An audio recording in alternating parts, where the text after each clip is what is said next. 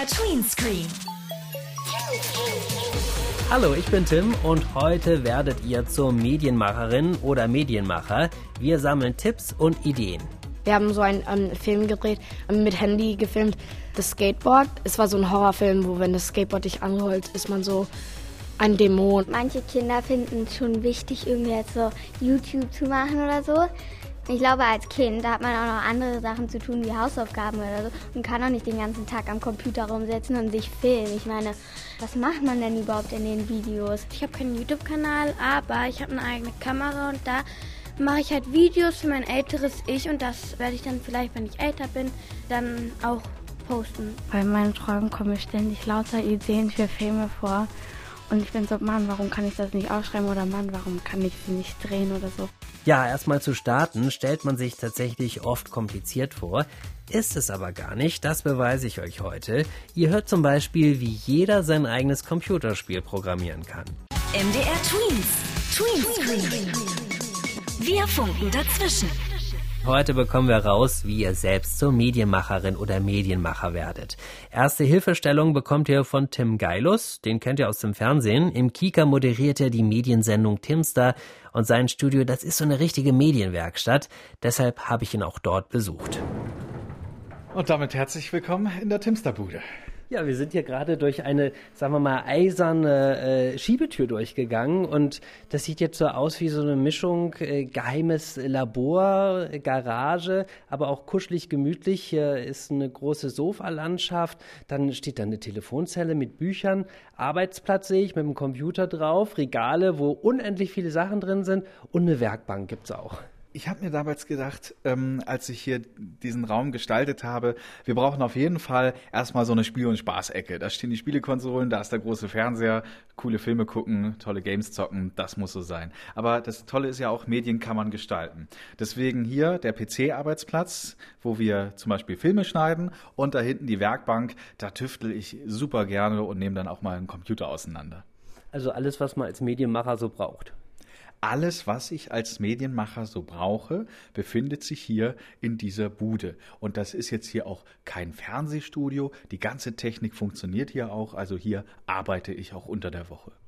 Und hier in diesen Regalen sind wahrscheinlich ganz viele Sachen, die ihr irgendwann mal in den Sendungen benutzt habt oder ausprobiert habt oder die du brauchtest, um eben als Medienmacher schwer aktiv zu sein.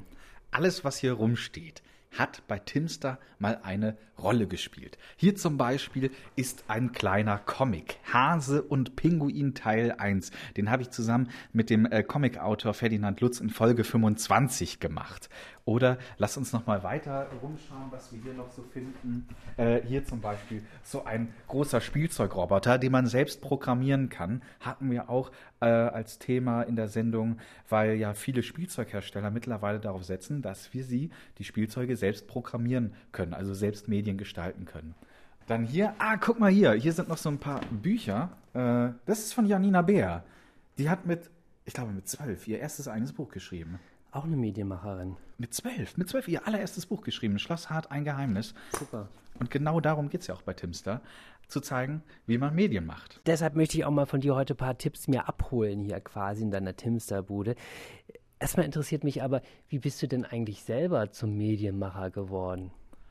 Mein Papa hat mir, als ich elf, zwölf Jahre alt war, einfach damals unsere teure Kamera in die Hand gedrückt und hat gesagt, jetzt film doch mal unseren Urlaub. Ich war ganz überrascht und habe dann einfach mal losgelegt. Und dann dachte ich mir, na Mensch, jetzt gibt's ja da diese Videoschnittprogramme und da kann man das Gefilmte ja noch richtig aufmotzen mit Spezialeffekten und mit Musik. Und das habe ich dann einfach mal gemacht und dann unserer Familie vorgeführt. Und das war extrem lustig und ich habe gemerkt, so, Mensch, das bringt mir auch ganz viel Spaß, Filme zu gestalten. Deine Familie war sozusagen dein erstes Publikum. Du hast das nicht irgendwo sonst vorgeführt. Genau so ist es. Also meine Familie war mein allererstes Publikum und dann ging das halt weiter und dann wurde aus dem Familienpublikum ähm, die gesamte Schule. Was hast du denn für einen Tipp? Es gibt ja heute natürlich noch viel mehr Möglichkeiten als zu der Zeit, als du elf Jahre alt warst. Was hast du für einen Tipp für alle, die heute starten wollen? Wie kann man am besten anfangen? So ein Smartphone ist schon ein mächtiges Werkzeug, wenn man es clever nutzt. Darauf sind versammelt eine tolle Kamera, äh, Schnittprogramme. Also ähm, das Werkzeug ist vorhanden einfach loslegen und es nutzen. Also man kann alles Mögliche im Urlaub filmen und dann daraus im Nachhinein aus massig viel Material einen Film zusammenschneiden. Allerdings ist es natürlich auch toll zu überlegen, wie kann ich vielleicht eine kleine Geschichte erzählen oder vielleicht ein kleines Tutorial machen. Wenn du Tutorial ansprichst, das sehen wir ja bei YouTube, also wo jemand dann erklärt, wie man zum Beispiel, keine Ahnung, eine Mathe-Hausaufgabe richtig löst oder wie man eine Limonade herstellt. Ist YouTube für dich ein guter Platz, wo man sich ausprobieren kann? YouTube ist clever genutzt ein Platz, wo man ganz viel lernen kann. Ich persönlich schaue auch gerne Tutorials, wie ich zum Beispiel noch Videos besser gestalten kann oder wie man tolle Animationen in ein Video einbaut. Ich äh, rate davon ab, mit 10, 11, 12, 13 sofort Videos bei YouTube hochzustellen. Ich finde, sobald man sich da öffentlich zeigt, muss man sich auch bewusst sein, man ist angreifbar. Und ich finde daher, also, dass man sich da erst ab äh, so 15 öffentlich präsentieren sollte. Natürlich, das, was ihr tut, das, was an Medien gemacht wird, testet es, geht raus damit, aber nicht sofort an die gesamte Öffentlichkeit, sondern in eurem privaten Umfeld. Du hast ja gerade auch von deinen privaten Testvorführungen bei deiner Familie gesprochen. Wie ging es denn dann weiter? Wie bist du dann zum Fernsehen gekommen? Also diese Testvorführungen, sage ich mal, oder dass ich halt ähm, äh, vor Freunden, vor der Schule halt Sachen dann gezeigt habe, hat mir unglaublich viel Rückenwind gegeben und hat mir erstmal gezeigt, ey, Medien machen, da habe ich anscheinend ein Talent drin, ich bekomme tolles Feedback, also mache ich da einfach weiter. Ich habe direkt nach der Schule viele Praktika gemacht. Also habe mal drei Monate beim Radio reingeschnuppert und da haben die Leute vom Radio gesagt, ey, das hat uns gefallen. Willst du hier nicht weiterarbeiten als freier Mitarbeiter? Und dann dachte ich, ja, und im Fernsehen will ich auch noch mal reinschnuppern und habe da auch ein Praktikum gemacht. Also Praktika machen das ist ein tolles Sprungbrett und bietet eine gute Möglichkeit, in einen Job reinzuschnuppern, ob einem das gefällt und ob man es auch kann. War das dann dann bei den Medien so, wie du dir das irgendwann mal ausgemalt hast, oder war das ganz anders, zum Beispiel jetzt beim Fernsehen? Das war immer ganz anders. Ich bin immer mit einer gewissen Vorstellung zum Radio oder zum Fernsehen gegangen und äh, das ist meistens nicht so eingetroffen. Also es hat sich dann doch ganz anders entwickelt und ganz anders angefühlt, als ich es ursprünglich dachte. Was war da die größte Überraschung? Puh, die größte Überraschung beim Radio war die, die Schnelligkeit. Eine der größten Überraschungen. Morgens mit dem Team zusammensetzen, was sind die Themen, dann recherchieren, und ganz schnell die Beiträge zusammenschneiden, sodass sie um 18 Uhr dem Chefredakteur gezeigt werden können. Und das jeden Tag, wohlgemerkt, von Montag bis Freitag. Äh, und das war äh, eine ganz äh, schnelle eine Schnelligkeit einfach beim Radio, die mich da sehr überrascht hat. Da muss man sehr hartnäckig dranbleiben. Gibt es noch irgendwie einen Tipp, den du allen mit auf den Weg geben kannst, die sich auch für Medien interessieren und selber zur Medienmacherin oder Medienmacher werden wollen? Probiert zum Beispiel mal ein Schulreferat in eine Show zu verwandeln. Und zwar mit Medien.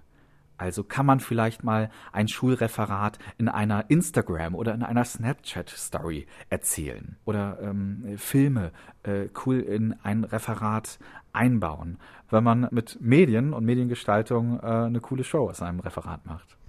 Tim, danke dir für deine Tipps und äh, für mich war es natürlich ein besonderes Fest, als Tim mal einen Tim zu treffen, der auch was mit Medien macht. Danke dir. Danke, Tim. Für alles, was einen Bildschirm hat. MDR Tweenscreen. Selber Medien machen, unser großes Thema heute. Kleine Filme mit dem Handy drehen, eine Möglichkeit, von der wir schon gehört haben.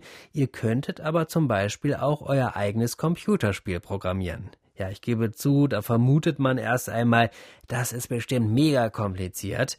Das dachte ich auch die ganze Zeit, bis ich nach Leipzig gefahren bin. Schönen guten Morgen. Äh, herzlich willkommen hier zum Kurs von Coded und der Stadtbibliothek.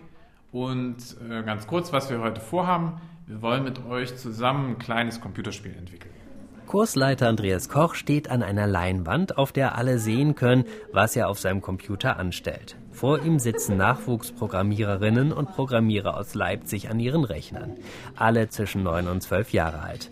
Für das eigene Spiel gibt es schon eine Idee. Es ist ein Spiel, wo ein Seestern oder andere Objekte fallen und man das dann mit einer Schüssel oder was anderem auffängt. Also so gesehen ein Fallspiel. Die Seesterne sollen von oben ins Bild purzeln, in unterschiedlichen Geschwindigkeiten. Der Spieler kann dann den Auffangbehälter hin und her schieben, um die Sterne zu erwischen. Bis das aber funktioniert, dauert es noch etwas. Kursteilnehmer Mick erklärt mir die ersten Programmierschritte. Okay, also die Seite heißt Scratch und da kann man sich halt anmelden. Und dann ist oben so eine Leiste und da steht zum Beispiel Erstellen. Und dann muss, muss man da draufklicken und dann kommt da so eine Katze, das ist Scratch. Und das ist halt die Figur. Du kannst sie aber auch noch ändern. Scratch ist nicht nur der Name der Katze, sondern auch der Programmiersprache, die die Teilnehmerinnen und Teilnehmer in dem Kurs lernen. Die wirklich für Einsteiger entwickelt wurde und da programmiert man nicht, indem man Text schreibt, sondern man hat kleine Bausteine und das wie bei einem Puzzle muss die zusammenfügen zu einem Programm. Also diese Blöcke, mit denen kann man die Spiele programmieren und also die sagen dem Computer, was das Spiel machen soll. Die Blöcke sehen aus wie bunte Bausteine. Jeder steht für einen bestimmten Befehl. Dafür gibt es bei Scratch verschiedene Kategorien, wo der Name schon ein bisschen sagt, äh, was für Blöcke man da findet. Zum Beispiel gibt es die Kategorie Bewegen. Damit kann ich meine Spielfigur ein bisschen steuern, sie über den Bildschirm nach links und rechts bewegen, sie drehen. Oder es gibt eine Kategorie Aussehen. Da kann ich das Kostüm meiner Spielfigur verändern. Ich kann den, die Farbe von ihr verändern. Der Seestern aus dem Spiel der Leipziger ist rot und besitzt große Augen, mit denen er immer klimpert. So, das heißt, jetzt haben wir, wenn das Spiel anfängt, fünf Leben. Jetzt müssen wir aber noch immer ein Leben abziehen, wenn wir den Seestern nicht fangen. Wo müssen wir das jetzt in unserem Programm einfügen? Überlegt mal. Theo blickt auf seinen Bildschirm und grübelt. Also falls du ihn fängst, bekommst du einen Punkt und falls du ihn nicht fängst, dann wird dir ein Leben abgezogen. Klingt das nach einem Ereignis oder klingt das nach einem anderen Konzept, was wir schon gelernt haben? Falls, dann. Ja, wie heißt das andere Konzept? Das ist die Bedingung. Bedingung. Genau. Bedingungen legen immer fest, unter welchen Voraussetzungen ein Computer einen Befehl ausführen soll. Okay. Sollen wir es ausprobieren? Moment. Doch, ist okay. Der Seestern fällt neben den Auffangkorb. Oben auf der Anzeige wird dem Spieler ein Leben abgezogen. Alles richtig gemacht. Funktioniert. Also ich hatte den Eindruck, dass äh, Programmieren richtig schwer ist. Aber ich glaube, äh, Scratch ist ja extra für Kinder gemacht und deshalb ist das leichter.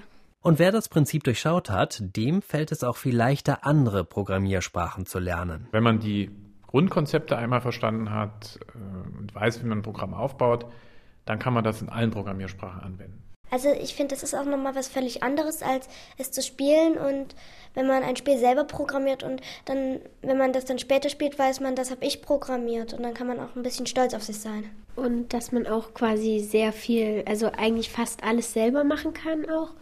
Ja, dass man sich halt auch nicht immer ärgert, oh, die können das so gut und ich kann es halt nicht. Computerspiele selbst programmieren kann jeder mit Scratch. Wenn ihr das auch mal ausprobieren wollt, auf der Seite von Coded gibt es einen kostenlosen Online-Kurs. Die Adresse ist code, das schreibt sich C-O-D-E, minus it, also it, minus studio.de. Ja, oder ihr schlagt mal euren Lehrern vor, dass ihr gemeinsam mal im Unterricht etwas mit Scratch programmiert. MDR Tweens, Tweenscreen. Wir haben heute schon von vielen Möglichkeiten gehört, selbst zur Medienmacherin oder Medienmacher zu werden. Die einfachste Möglichkeit ist natürlich Fotoschießen und das Posten. Schon habt ihr einen eigenen Medieninhalt produziert. Allerdings gibt es da auch ein bisschen was zu beachten. Man darf nämlich nicht jedes Bild einfach so online stellen, wie mir Claudia Hammermüller von der Jugendpresse Sachsen erklärt hat. Also Fotos, die ich selber mache, kann ich teilen, muss da aber verschiedene Persönlichkeitsrechte zum Beispiel beachten. Ich kann nicht einfach irgendjemanden auf der Straße fotografieren und das Bild ins Internet stellen. Ähm, da muss ich vorher fragen, da muss ich gucken, ob die Person ähm, tatsächlich auch über 18 ist. Wenn nicht, müssen da die Eltern mit ins Spiel. Ähm, wenn man natürlich ein Bild von einer großen Gruppe macht und keine Person da wirklich gut erkennbar ist ähm, oder irgendwie heraussticht, dann kann ich das auch ähm, im Internet verbreiten. Und wenn ich jetzt irgendwo ein Bild sehe und meine, Mensch, das passt jetzt super, zum Beispiel zu meinem Artikel, den ich geschrieben habe, oder das ist so schön, das möchte ich auch nochmal bei Instagram posten, das darf ich auch nicht einfach, oder? Genau, das darf ich auch nicht einfach. Ähm, da muss ich erstmal gucken, wer hat das Bild ursprünglich gemacht, wer ist der Urheber oder die Urheberin des Bildes. Ähm, und dann stehen die Bilder eben oft ähm, unter einer Lizenz. Ähm, es gibt aber auch Lizenzen, die heißen dann ähm, Creative Commons zum Beispiel oder andere freie Lizenzen. Ähm, die darf ich weiterverwenden, muss aber aufpassen, dass ich dann eben da auch den Fotografen, die Fotografin oder die Grafikerin oder den Grafiker äh, mit angebe. Wie erkenne ich das, ob ein Bild Creative Commons ist? Das sieht man an den Zeichen. Ähm, das sind zwei kleine C ähm, die dann dahinter stehen in einem Kreis. Und dann gibt es noch verschiedene andere ähm, Kreissymbole, zum Beispiel mit einem kleinen Männlein drin. Da muss ich dann unbedingt auf jeden Fall den äh, Urheber mit angeben. Äh, wenn man da ein kleines Ist gleich drin hat, dann darf man das Bild nicht verändern. Das ist auch nochmal ganz wichtig. Ähm, ich kann nicht einfach, wenn ich ein Bild sehe, mir denken, oh, das ist aber ein schönes Haus, obwohl da eine ganze Zeile drauf ist und dann schneide ich mir nur das Haus raus. Das geht alles, aber es ist wirklich ein großer Unterschied zwischen was ich machen kann und was ich machen darf. Das heißt dann aber auch, dass zum Beispiel, wenn ich Bilder mache, die auch nicht einfach jeder verwenden darf. Genau. Wenn an einem Bild ähm, nichts dran steht, dann sollte man prinzipiell davon ausgehen, dass es ähm, urheberrechtlich geschützt ist. Ähm, ganz wichtig auch, wenn ihr irgendwie auf Fotoplattformen unterwegs seid. Ähm, Jugendfotos.de ist da zum Beispiel eine. Ähm, die haben oft Regeln und wenn man ein Bild dort hochlädt, ist zum Beispiel auch bei Facebook so, dann ähm, stimmt man automatisch zu, dass andere das Bild verwenden dürfen. Man gibt einen Teil seiner Rechte ab. Deswegen, wenn ihr auf irgendwelchen Plattformen unterwegs seid und Fotos teilt, lest euch, wenn euch das wichtig ist, beziehungsweise auch immer gut zu wissen, ähm, die Bestimmungen durch, damit ihr wisst, was mit euren Bildern eigentlich passiert. Und wie ist das, wenn ich jetzt zum Beispiel einen Artikel schreibe oder ein Video mache und Informationen brauche und zum Beispiel bei Wikipedia diese Informationen bekomme? Darf ich die dann einfach verwenden? Jein, also ich muss immer nachrecherchieren, ob das wirklich stimmt. Ähm, jeder kann Fehler machen, das ist so die Grundannahme. Wir sind alles nur Menschen. Auch lang erfahrene Journalisten und Journalistinnen machen Fehler, deswegen immer nachprüfen. Ähm, und wenn irgendwo irgendwas steht und zum Beispiel kein Autor oder keine Autorin angegeben ist, dann ist es auch immer so die Frage, okay, da haftet ja gar niemand für mit seinem Namen. Ähm, also immer überprüfen. Und zum Beispiel Wikipedia funktioniert auf dem Prinzip, dass ganz viele Leute dort mitschreiben. Da kann jeder sich ein Profil ähm, zulegen und dann schreiben und andere sehen dann Fehler und bessern sie aus. Also so ein bisschen tausend Augen äh, korrigieren das Ganze. Aber deswegen umso wichtiger, dass ihr selber nochmal immer überprüft, stimmt das oder stimmt das nicht. Müssen denn die Sachen, die ich schreibe tatsächlich oder veröffentliche, stimmen? Ja, ganz unbedingt. Ähm, man kann, darf nicht einfach so eine Lüge verbreiten. Das ist in vielen Fällen auch strafbar. Deswegen immer überprüfen und manchmal ist es auch ein bisschen schwierig, wenn ihr zum Beispiel ähm, was satirisch meint. Also es gibt ja auch verschiedene Satire-Seiten, Zeitungen oder auch im Internet Blogs, ähm, die da lustige Texte schreiben und da fallen immer wieder Leute drauf rein, die denken, dass das ernst gemeint war. Deswegen muss man Satire unbedingt kennzeichnen und genauso auch seine eigene Meinung. Also wenn ihr einen Kommentar zu irgendwas schreibt, ist es immer wichtig, dass ihr dazu schreibt, dass es eure Meinung ist, nicht dass andere denken, das seien ähm, sozusagen neutrale Fakten und das dann vielleicht fehlinterpretieren. Worauf man achten sollte, wenn man eigene Beiträge veröffentlicht, hat uns Claudia Hammermüller von der Jugendpresse Sachsen erklärt. Übrigens, die Leute von der Jugendpresse sind auch super Ansprechpartnerinnen und Ansprechpartner für euch, wenn ihr noch Fragen zum Thema Medien selber machen habt. Regelmäßig veranstaltet der Verein zum Beispiel Medienworkshops. Was mit Medien? MDR Tweetscreen. Jetzt waren wir heute ja als Medienmacherin und Medienmacher schwer aktiv. Zum Schluss hören wir uns jetzt nochmal an, was sich andere für uns ausgedacht haben. In jeder Folge von Screen stellt ihr eure Lieblingsspiele vor und heute ist das eins, das ihr garantiert auch kennt. MDR Tweens Tweenscreen, mein Lieblingsspiel. Ich heiße Finn, ich bin 13 Jahre alt und ich spiele gerne Fortnite Battle Royale. Dort spielt man eine Figur, die man mit dem Controller steuert. Und dort wird man mit 99 anderen Spielern, die alle zu Hause vor ihrem Computer oder vor ihrem Fernseher sitzen, auf eine sogenannte Map, also eine Karte, abgeworfen von einem Bus. Die ist relativ groß. Und dort gibt es sogenannten Loot, also Waffen, die man aufsammeln kann oder auch ähm, andere Sachen, also Gegenstände, die einem sozusagen helfen. Und das Ziel des Spiels ist es, dass man als letzter überlebt Aber wo wer jetzt denkt, so, das ist total brutal, das stimmt nicht. Und zwar, das Spiel ist auch ab 12 äh, freigegeben, also es ist auch überhaupt gar kein Blut im Spiel. Das finde ich auch sehr gut, weil solche Spiele, wo es so brutal ist, mag ich nicht. Was dieses Spiel ähm, von anderen Spielen abhebt, weil es gibt ja schon viele andere Shooter, die so ähnlich funktionieren. Aber was der große Unterschied ist, dass es ein sogenanntes Baumenü gibt, in dem man ähm, im Spiel das öffnen kann und dort verschiedene Sachen bauen kann. Und dadurch kann man Häuser und Burgen bauen und das macht auch wirklich sehr Spaß und bringt halt total Abwechslung rein. Und das Coolste ist einfach, man kann mit Freunden zusammenspielen. Und das macht einfach so am meisten Spaß. Also alleine macht es auch Spaß, aber mit Freunden zusammenspielen ist es noch viel lustiger, macht noch viel mehr Spaß. Ja, das zum Beispiel aus meiner Klasse jetzt gerade. Ich bediene 18 Knöpfe gleichzeitig.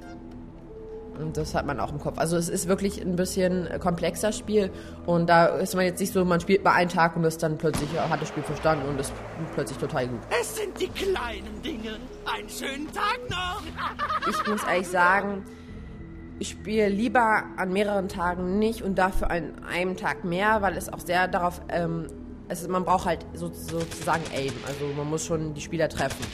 Und am Anfang ist es bei mir so, dass ich meistens nicht treffe, weil meine Hände noch kalt sind. Und um eingespielt zu sein, muss ich halt ein bisschen mich einspielen. Und das dauert meistens immer so 20 Minuten. Deswegen spiele ich lieber an einem Tag ein bisschen mehr und dann dafür an mehreren Tagen dann gar nicht. Das Lieblingsspiel von Finn ist Fortnite Battle Royale. Das Spiel, das ist kostenlos, man kann aber trotzdem viel Geld loswerden, indem man für seinen Spielcharakter neue Klamotten oder lustige Extras kauft zum Beispiel. Tipp wäre da, sich ein Limit zu setzen. Es ist ja ärgerlich, wenn das ganze Taschengeld dafür flöten geht, dass Spielfiguren irgendwie cool aussehen. Ne? Und wir haben ja auch gehört heute, es kann viel Spaß machen, sich gleich sein eigenes Computerspiel zu programmieren. Ja, und das war's für heute mit Tween Screen zum Thema Medien selbst machen. Vielleicht habt ihr ja ein paar Ideen bekommen. Ich bin Tim, bis zur nächsten Ausgabe. Tschüss. MDR Tweens. Tween Screen.